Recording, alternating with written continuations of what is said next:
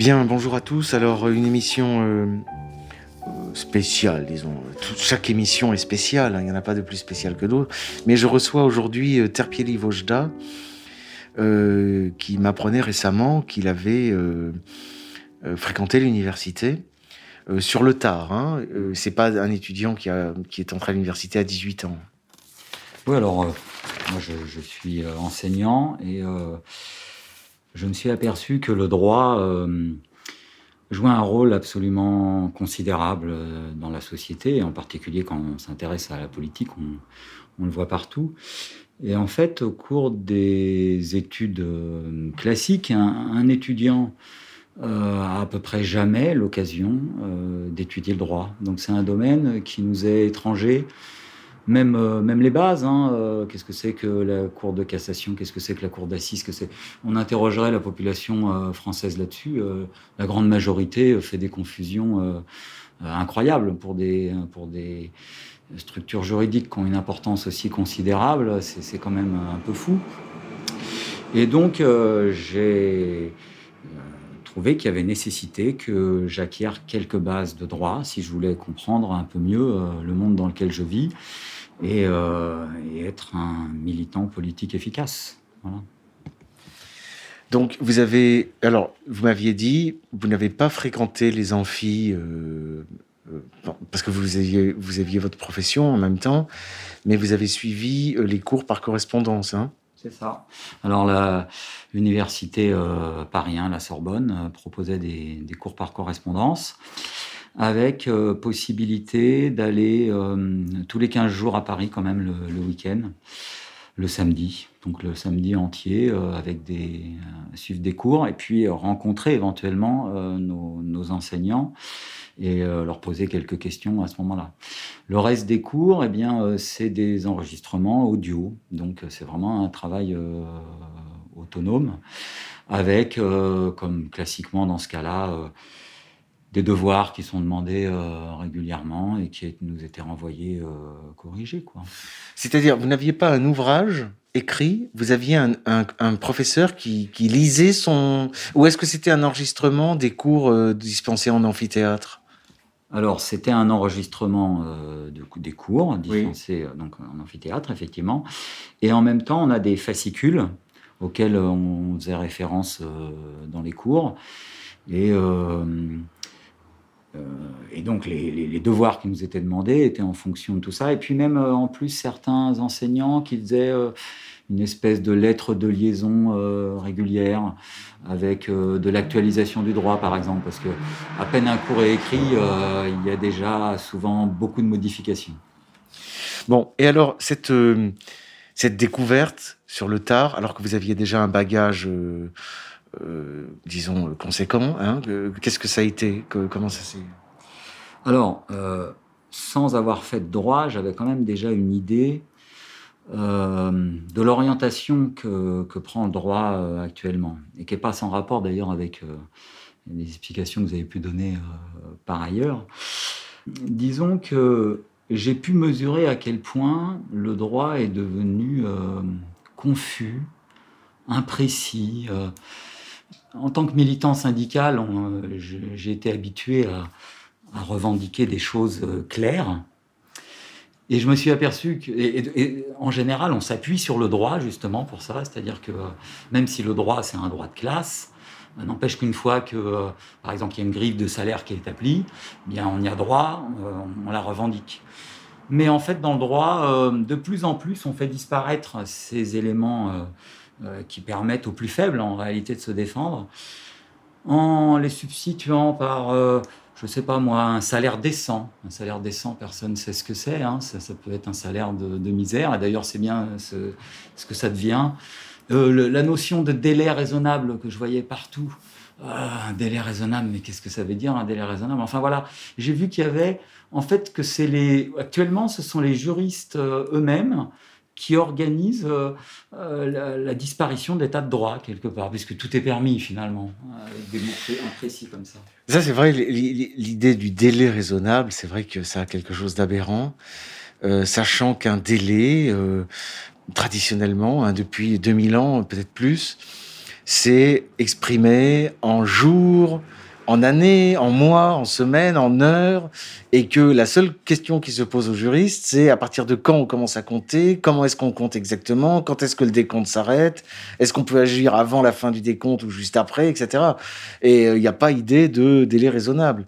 Euh, ça, c'est au, euh, au législateur de, de fixer ce qu'il estime être raisonnable, mais euh, c'est pas au cas par cas, euh, ça pour vraiment. Euh, c'est intéressant parce que j'avais travaillé, vous savez, sur d'autres concepts aussi. Vous savez, sur la puberté notamment et sur la, distinction entre l'enfant et l'adulte, qui est absolument cruciale, hein, parce que pour, par exemple, pour le concept hein, de pédophilie, euh, la définition de la pédophilie, c'est le rapport entre un adulte et un enfant. Bon, si vous n'avez pas une idée claire de ce qu'est un adulte et de ce qu'est un enfant, je vois pas comment vous pouvez manier le concept. Hein. Bon, eh bien là, c'est pareil. On avait euh, à l'époque une vision extrêmement technique précise, c'était la puberté. Hein. Et puis on est passé à un âge euh, variable. Et peut-être que ce qu'on nous prépare, ça va être quelque chose comme ça, quelque chose d'encore plus flou que l'âge. Parce que l'âge est encore un peu trop mécanique. Hein on va peut-être nous dire euh, en fonction de la maturité. D'ailleurs, c'est encore, encore, peut-être ce qui est en train de se profiler. Hein. Euh, la maturité sexuelle, vous voyez, on va avoir des notions comme ça qui vont arriver. Oui. Bonne observation. Bien. Autre chose? Bah, je, ne voudrais pas, par contre, que comment dire, ce, genre de d'explication décourage euh, d'autres de faire la même chose que moi, c'est-à-dire de, par exemple, passer une licence, faire des études de droit, parce que en fait, si on veut bien comprendre ce qui se passe, il faut avoir de la matière. Il faut déjà avoir un certain nombre euh, d'éléments. Euh, on apprécie, on n'apprécie pas. On trouve, comme moi, que ça prend une mauvaise tournure. Mais au moins, en faisant ça, on sait de quoi on parle après. Voilà, on n'est pas dans un flou artistique sur. et, c'est vrai d'une manière générale quand on fait des études. Hein. voilà, la, science bourgeoise, enfin tout ce qu'on veut, on peut, on peut critiquer, mais euh, je pense qu'il faut rester attaché à, la nécessité de passer du temps à faire des études, à apprendre, euh, en droit comme ailleurs. Et euh, c'est à partir de là qu'on peut être capable de porter un jugement sur, sur le droit lui-même, par exemple. D'ailleurs, j'en profite pour caser cette idée. Moi, personnellement, pendant mes études, j'ai ressenti qu'il m'était interdit de réfléchir. Et c'était euh, pour une raison de vie ou de mort. C'est-à-dire, si je commençais à trop réfléchir, et ça, je pense, tous les étudiants sont conscients, si on réfléchit trop, on va rater son examen, c'est tout. On va pas pouvoir apprendre son cours, on va rater son examen. Il faut comprendre. Enfin, on n'est même pas obligé de comprendre. C'est mieux si on comprend, mais c'est surtout apprendre. Bon. Et on n'a pas le temps, ah, peut-être peut quelques loisirs pendant les vacances, mais c'est trop bref. Bon. Mais ça, c'est de longue date. Hein. Ça a toujours été comme ça. C'est-à-dire que, euh, je crois que c'est Daguesso qui disait ça, ou je ne sais plus quel grand juriste. Les, les études réelles commencent après les études. C'est-à-dire que vous avez votre quatrième année de droit, c'est une fois que vous avez terminé, que vous pouvez vous lancer dans des lectures et dans des réflexions. C'est une sorte de sacerdoce, donc il y a de, de, de, de, noviciat, si vous voulez. Hein. Donc effectivement, il faut passer par quatre ans euh, d'efforts euh, un peu euh, un peu bête quoi, hein, bête et méchant quoi. Mais c'est la discipline un peu quoi.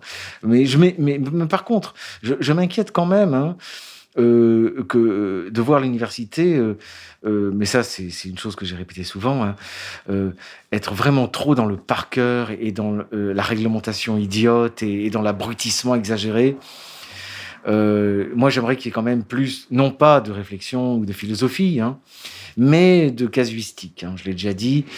ça, c'est très français, notre, notre attachement au par cœur et à la récitation.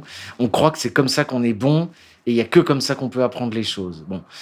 Euh, moi, je crois les Allemands, les Anglais, les, Américains, les Russes, enfin, euh, et dans les, en matière religieuse, les musulmans, les Juifs euh, travaillent de manière casuistique. Hein. C'est comme ça qu'on apprend, et c'est pas plus dur. Hein. je veux dire, c'est pas plus facile. Hein. Mais nous, ça passe tout de suite pour un peu de la facilité. Bon, donc il y a ça. Et par ailleurs, il y a le phénomène que, euh, certes, euh, on doit commencer à réfléchir une fois qu'on a fini le gros de ses études, mais encore faut-il en avoir le loisir. Je crois que c'est Daguesso qui en parlait, mais c'était un aristocrate. Donc, quand vous êtes aristocrate, vous pouvez vous permettre ce qu'on appelait l'otium, c'est-à-dire une loisiveté, une studieuse oisiveté. Bon, on dit c'est nécessaire aux chercheurs. De nos jours, la studieuse oisiveté, enfin depuis le 19e, enfin vous avez peut-être ça en réserve, mais ça, ça, ça, exige une vie de misère en réalité. Hein. C'est-à-dire euh, si vous si vous voulez pas euh, vivre de votre profession, vous êtes obligé de survivre. Hein. Et c'est comme ça que vous êtes dans la studieuse oisiveté. Donc il y a, ce y a ce phénomène du, de l'étudiant, euh, euh, on appelait ça le gypsy scholar, c'est-à-dire l'étudiant itinérant, l'étudiant, l'étudiant un peu, l'étudiant gitan, ça doit vouloir dire, vous voyez, c'est c'est un, c'est un, un, profil, quoi. Mais à part en étant, parce que si vous enchaînez immédiatement les quatre ans de droit, le concours pour devenir avocat ou pour devenir magistrat. Et il vaut mieux l'enchaîner tout de suite. Hein, euh, bon. Et ensuite, vous rentrez dans la profession, vous travaillez dans, une, dans, une, dans un cabinet ou vous travaillez dans la magistrature. Je vois pas quand vous allez pouvoir commencer à réfléchir. À mon avis, vous pourrez pas. Alors, euh, comment dire, j'ai pu apprécier euh, l'efficacité de la méthode casuistique que, vous préconisez. Euh, maintenant, je pense que ces problèmes pédagogiques, euh, ils sont difficiles à aborder pour nous parce que faut jamais perdre de vue que, du point de vue du pouvoir, il s'agit toujours de nous rentrer dans le crâne les idées dominantes. Et il y a une énorme hypocrisie autour de ça dans, le cadre de l'enseignement. Parce que partout dans l'enseignement, on prône, soi-disant, euh, de faire appel à l'esprit critique euh, et des, choses qui pourraient se rapprocher, disons, de, de, méthodes pédagogiques qui pourraient nous séduire. Alors qu'en réalité, en perdant euh, l'apprentissage objectif, objectif de notions euh, un peu incontestables, c'est l'occasion pour le pouvoir, j'ai pu le constater, de faire passer euh, sa propagande de manière en fait encore plus forte et efficace euh, qu'auparavant, parce que les éléments objectifs, il euh, y a moins de prise à la propagande dessus.